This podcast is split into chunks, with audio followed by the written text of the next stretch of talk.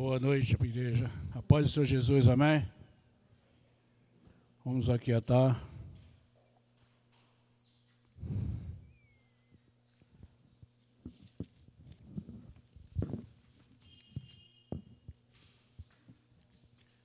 Oremos.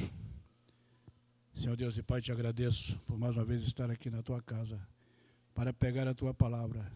Use-me, Senhor, como instrumento teu para a tua honra e glória para que o teu nome apareça, para que o teu nome seja glorificado. Desbloqueie os nossos ouvidos espirituais e seja exaltado para todos sempre, no nome de Jesus. Amém. Vamos abrir a palavra de Deus. Mateus capítulo 16, versículos de 1 e 3. No domingo, eu quase mandei Porque ele estava pregando basicamente o que eu tinha que já proposto no meu coração. Mas nós vamos observar que Eduardo pregou perguntando o que era mais importante, Jesus ou o perdão. E a narrativa que ele fez, permitida pelo Senhor, lógico, foi também apresentar Jesus através dos profetas, através de várias passagens bíblicas. Hoje nós vamos apresentar Jesus de uma outra forma. Amém? Capítulo 16, verso de 1 a 3. Diz assim a palavra do Senhor: Aproximando os fariseus e os saduceus, tentando pediram-lhe que mostrasse um sinal vindo do céu. Ele, porém, lhe respondeu: Chega a tarde e dizeis: haverá bom tempo, porque o céu está avermelhado. E pela manhã, hoje haverá tempestade, porque o céu está um vermelho sombrio. Sabeis, na verdade, discernir o aspecto dos céus e não podeis discernir os sinais dos tempos. Na verdade, esse povo aqui estava tentando Jesus Cristo porque eles não tinham entendido ainda, como muitos de nós, às vezes, não entendemos, verdadeiramente quem é Jesus na nossa vida, o que representa Jesus para nós. Quando eles pediram um sinal aqui, na verdade estavam tentando Jesus Cristo, para ver se Jesus caía em alguma contradição. Nós vemos na Bíblia Sagrada que de repente, poxa, Jesus só aparece aqui no Novo Testamento Cada livro da Bíblia mostra Jesus de uma certa forma. A Bíblia Sagrada em si mostra Jesus como Salvador do mundo. Vamos falar dos três, dos quatro evangélicos. Mateus mostra Jesus como Messias prometido. Marcos como servo de Deus. Lucas como filho do homem. E João, filho de Deus. Nós podemos ver também que Jesus não é só no, Novo Testamento. Ah, mas ele está no Velho Testamento. Muitas passagens se falam de Jesus, todos os livros representam Jesus de uma forma, mas podemos ver Jesus lá, no capítulo 1 de Gênesis, exatamente quando diz que façamos o homem a nossa imagem e semelhança. Provando aí que Deus não estava sozinho naquele lugar, alguém estava com ele, porque façamos aí está no plural. Como podemos ver também que o Espírito Santo, se nós formos olhar, ele está sendo falado no Novo Testamento. Quando Jesus ascendeu ao céu, que ele manda, disse que mandaria outro consolador, o Espírito Santo. Mas nós podemos ver também na, no primórdio da criação do mundo, Deus dizendo, e o Espírito de Deus pairava sobre as águas lá no segundo, primeiro versículo, praticamente, segundo versículo. Então o Espírito Santo está sendo falado lá, como Jesus está sendo falado lá, e vem por aí toda a Bíblia Sagrada falando de Jesus Cristo, cada livro representando Jesus de uma quarta maneira. Esses fariseus não entendiam nada, eles não queriam, na verdade, entender os sinais. Eles queriam provar a inexistência de Jesus Cristo, que naquela época era um cara, vamos chamar assim, que só veio para perturbar que ninguém estava entendendo nada o que Jesus veio fazer. Os homens estavam cumprindo as leis de umas maneiras, Jesus vem nos ensinar essas leis. Então, tirar Jesus do circuito era, seria bom para eles. Cada um estava fazendo da sua vontade, cada um estava fazendo as leis como queriam, e Jesus veio justamente para quebrar aquela, aquela harmonia que eles tinham. Não só dos homens, como de Satanás também, que nós vemos muito na frente. Então, tentar Jesus para ver se Jesus caia em uma, alguma contradição seria aniquilar Jesus Cristo, coisa que eles não conseguiram. Jesus Cristo lhe dá uma resposta que, lógico, se eles vivessem até hoje, estariam aquela resposta entalada nos seus ouvidos até hoje. Sabem tantas coisas, sabe discernir o vento, sabe discernir o sol, sabe como é que vai ser o dia, se vai chover, se não vai chover, e não sabe entender nada o que o mundo está lhes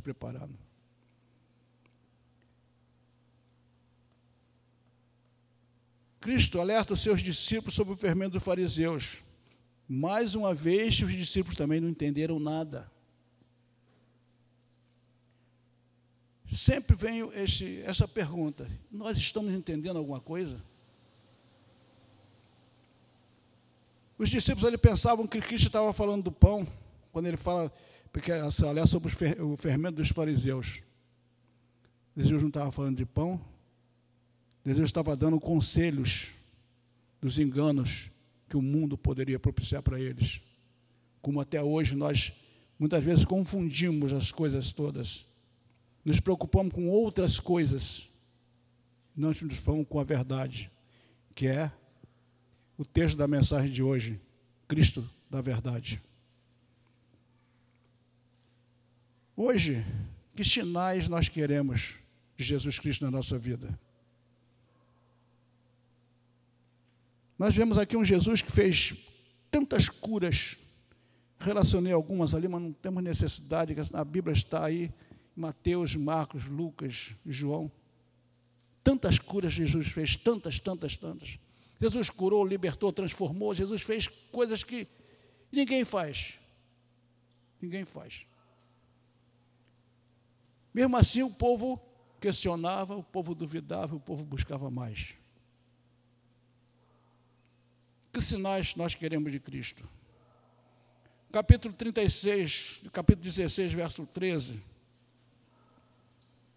Indo Jesus para os lados de Cesareia, de Filipe, perguntou aos seus discípulos: Que diz o povo ser o filho do homem? E eles responderam: Uns dizem João Batista, outros Elias, outros Jeremias e alguns dos profetas. Mas vós, continuou ele, quem dizeis que eu sou? Respondeu Simão Pedro: Disse: Tu és o Cristo, filho do Deus vivo. Então Jesus lhe afirmou: Bem-aventurado és Simão Barjonas, porque não foi carne nem sangue que o revelou, mas meu Pai que está nos céus. Queremos verdadeiramente conhecer Jesus? Vamos buscar. Certamente Deus vai nos revelar verdadeiramente quem é Jesus, o que ele veio fazer, o que ele representa para nós. Muitos, o povo de hoje, o mundo de hoje, quer mostrar Jesus de alguma forma. Dependendo das necessidades de cada um, ele apresenta Jesus. Dependendo das suas necessidades, só Cristo na causa sabe nem o que significa Cristo, mas é o linguajar do mundo. Outras vezes, o cara lá de cima. Outras vezes, só Jesus. Nós estamos cansados de ouvir isso algumas vezes. Outras vezes, muitas até, o sangue de Jesus tem poder. Pasmem, seguido de um palavrão. Como? Não vou falar o palavrão, tá? Uma vizinha minha lá foi no médico, no meu portão da minha casa, conversando comigo. Foi no médico e entre ela, o médico pediu o um exame a ela. Ela fez o exame, levou e ele examinando disse para a senhora estar com câncer. Ela falou para mim, nos meus ouvidos, o que não falou para o médico. O sangue de Jesus tem poder está, citou um baita de um palavrão. Achando que eu não havia entendido, ela repetiu e disse que eu estava com câncer. E eu falei para ele, para mim, o sangue de Jesus tem poder. Se o câncer está, seguido do palavrão. Que adiantou ela citar o nome de Jesus? O mundo, como eu já falei, conhece Jesus de acordo com as suas necessidades. Como lhe convém Jesus Cristo. O mundo, na realidade, não, conhece, não quer conhecer o Jesus da verdade. Quer conhecer o Jesus dos seus interesses. Mas nós temos um Jesus que ele não só liberta, mas ele cura. E quando ele liberta, quando ele até pensa, vamos chamar assim, libertar alguém, Satanás já sabe, o diabo já sabe que Jesus está chegando. E nós temos uma passagem lá, quando ele liberta, só para citar a passagem, outras palavras, quando Jesus manda que o demônio saísse do corpo daquele homem. Antes, o demônio que estava naquele homem, no Garadênio, que faz, que faz aqui Jesus? Vem aqui para nos importunar? E pediu a Jesus, quer dizer, eles sabiam quem era Jesus, sabia que Jesus foi ali para libertar aquele homem, e pediu que pelo menos deixasse que ele habitasse nos porcos. Jesus assim o permitiu. E nem os porcos quiseram aqueles demônios se precipitaram no mar, se suicidaram, os amigos porcos. Então Jesus, o homem que, é ignorante no sentido espiritual, que conhece Jesus só pelos seus interesses, não quer conhecer Jesus. Satanás conhece Jesus Cristo. Conhece o poder que ele tem. E conhece também a força que nós, filhos de Deus, orientados por Jesus Cristo, seguidores de Jesus Cristo, cumpridores das suas palavras, temos a mesma força, o mesmo poder. Como eu estou representando Cristo na terra ou na igreja ou na minha casa? Como eu estou vendo Cristo?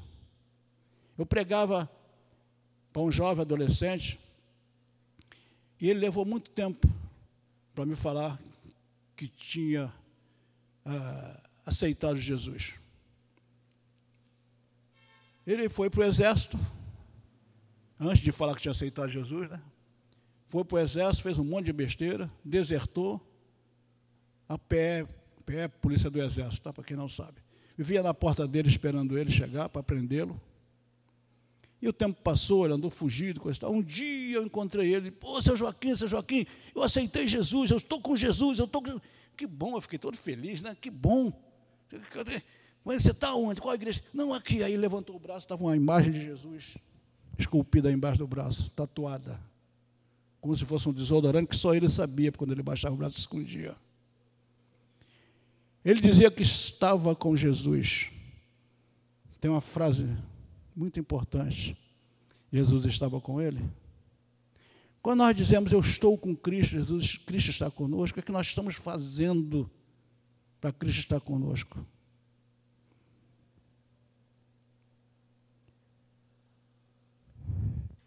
Nós vemos aí, é, quando Cristo cura um paralítico que tinha os braços ressequidos,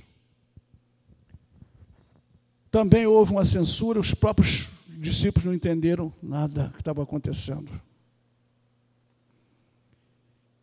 Mas também foi uma, uma outra pergunta que foi feita pelos fariseus da época, para tentar Jesus. Por que, que fazia aquilo? Porque era sábado. Jesus perguntou: é, mas sábado, se o teu boi cair no buraco, você não vai salvar o seu boi, o seu gado? O que é mais importante? Curar um homem ou salvar um animal. Você vê que eu não estou indo na palavra de Deus, estou falando as passagens porque elas existem. Isso é só para nós ganharmos tempo. Aí começam as famosas perguntas: que Cristo que nós buscamos? O Cristo das vantagens? O Cristo do comércio? No eu quero, eu quero, eu quero, eu quero, eu quero? do me dá, me dá. Não é o Cristo que eu quero, este não é o Cristo que eu quero. Estou pedindo tanto tempo, estou esperando tanto tempo, não arrumei nada até hoje. Ou eu quero, ou eu quero Cristo que quer ser reconhecido como Cristo, como Salvador do mundo, como meu libertador, meu transformador, meu médico, meu mestre, minha luz, que abre meu entendimento, abre meu coração, quando eu quero. Se eu não quiser também, Deus não vai me, me violentar. Jesus não vai me pegar pelo pescoço e me balançar, eu quero que você me ouça, ele não vai fazer isso.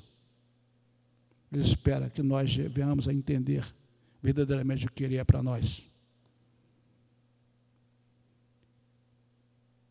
Cristo não veio para abolir a lei, sim para fazer cumpri-la, está em Mateus 5, 17, 18. Quando ele fala que ele não veio para acabar com as leis que os homens é, é cumpriam erradamente da forma que queriam. Jesus falou que não veio para abolir, sim para fazer cumpri-la, ensinar a cumprir. Hoje, nós temos no nosso mundo, no nosso Brasil, por exemplo, um deputado ou presidente, ele não sanciona uma lei. Há um projeto para a lei, essa lei vai passar pelo, pelo Congresso, pelo Senado, para ser aprovada depois de aprovada, ser sancionada pelo presidente da República, para depois de publicada, se cumprir essa lei. E muitas das vezes, assim como nós não entendemos as leis de Deus, os homens também não entendem a lei dos homens, deles mesmos. Mas isso é outra história, de cada um faz as leis de acordo com, seus, com as suas necessidades. Então Cristo não veio abolir a lei, mas veio nos ensinar a viver. Nós vemos aí na passagem que foi lida, quando Pedro disse que tu és o filho de Deus vivo. E Jesus falou, não foi você, não foi você que o revelou, e sim o meu Pai que está no céu. No livro à frente, é, parece que é uma contradição, porque em Marcos foi feita a mesma pergunta e Jesus falou para não falar nada para ninguém.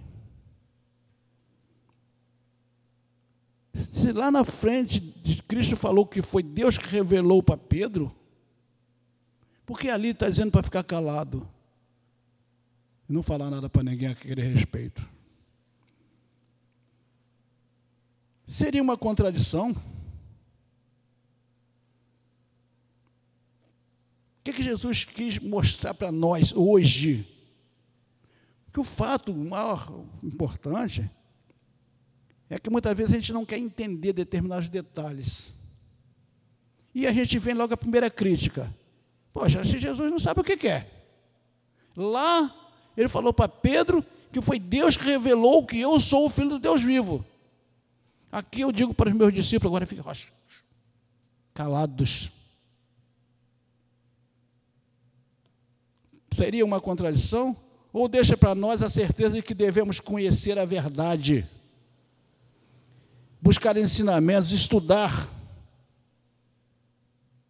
Uma tem que viver estudando. Ou as nossas vidas não carecem de algum tipo de estudo. Ou as nossas vidas né, vivemos, queremos e tudo chega às nossas mãos. Ou, no pior das hipóteses, o que, que eu tenho que fazer para colher alguma coisa que foi plantada, alguma coisa que alguém plantou para eu comer. Só o fato de eu pensar como vou pegar aquela, aquele objeto, eu já estou com a minha mente estudando alguma forma de chegar àquilo. Mas o homem tem pressa, o homem quer buscar que as coisas aconteçam como ele quer e não como Jesus quer.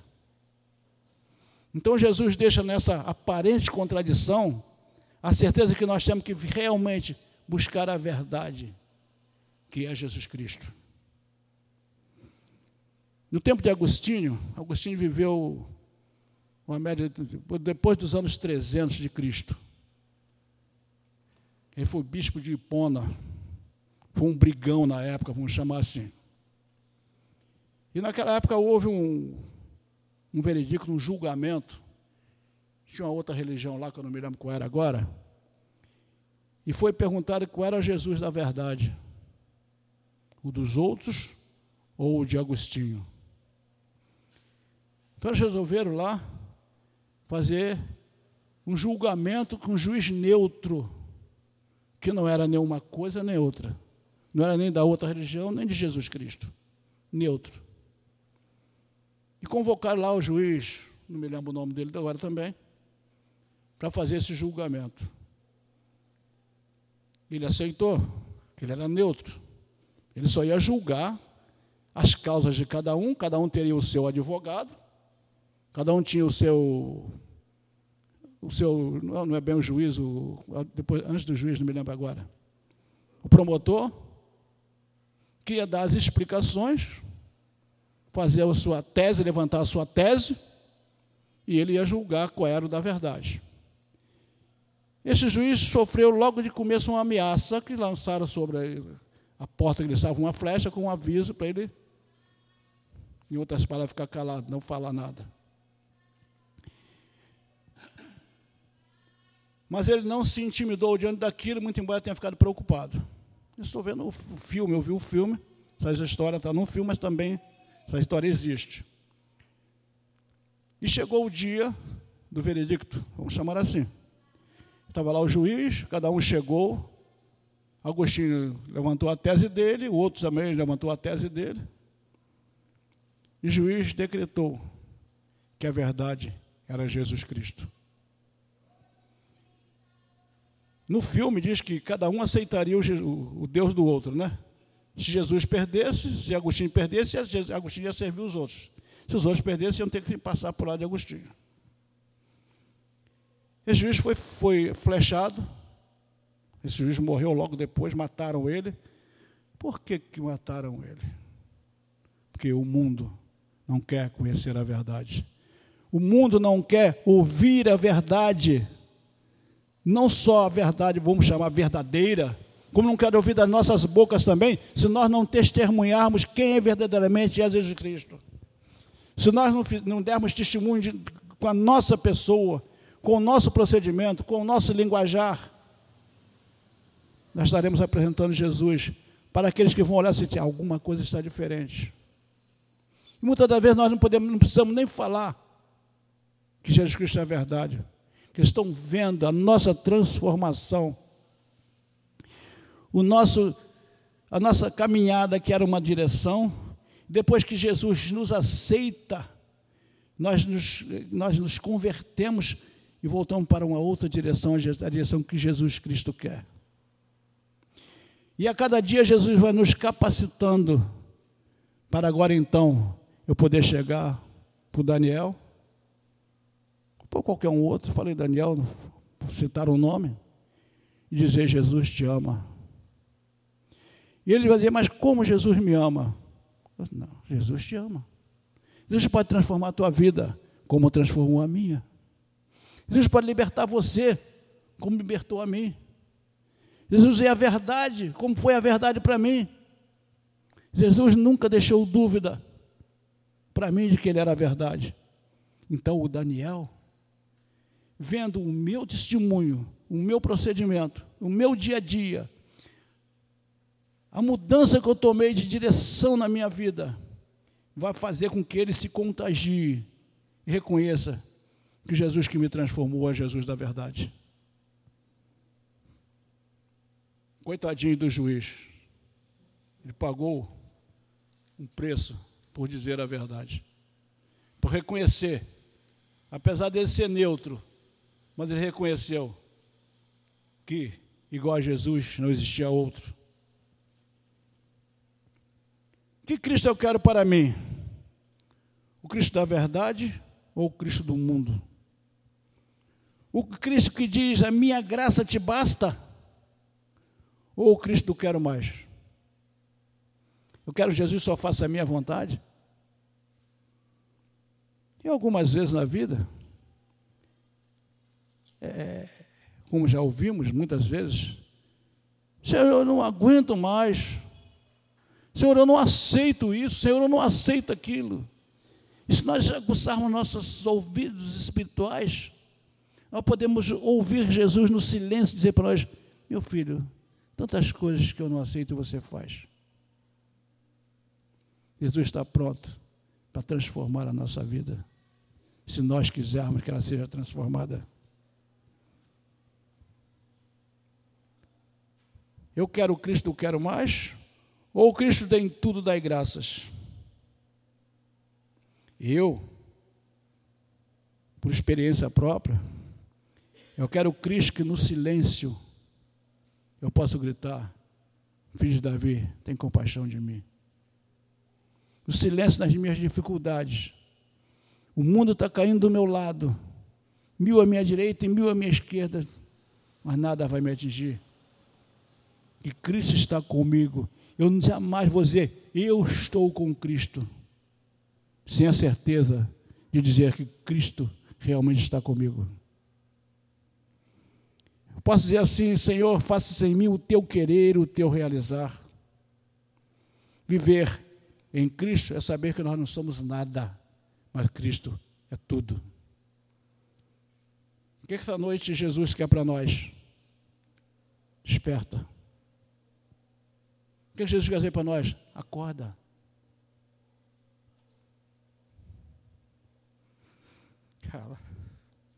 Cristo está chegando. O mundo está protestando, o mundo está dizendo que isso é mentira, que Jesus não está voltando. Mas ele está voltando. Quando? Ninguém sabe. Está às portas, com todos os sinais que estão aparecendo. Amém? Mas nós orávamos agradecendo a Cristo. Para os que vieram hoje, lógico, tem um trabalho de casa. Né? O trabalho de casa está em Atos dos Apóstolos 17, 22 e 24. Não vou dizer porquê. Domingo vocês vão saber. Vocês vão me trazer essa resposta no domingo de manhã. Atos dos Apóstolos 17, 22 a 24. Só anotem. Eu não vou perguntar a cada um, não, que como diz o pastor Daniel, vou ter que tocar o microfone em cima, né, pastor? Amém? Oremos.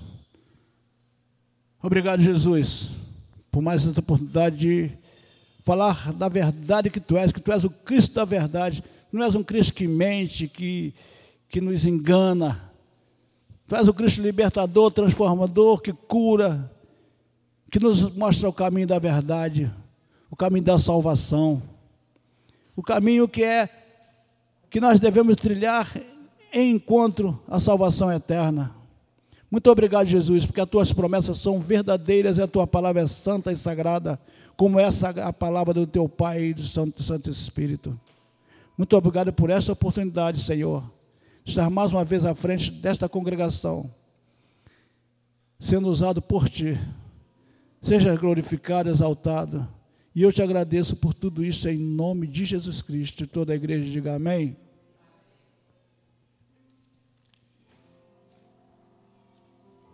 O meu respirar.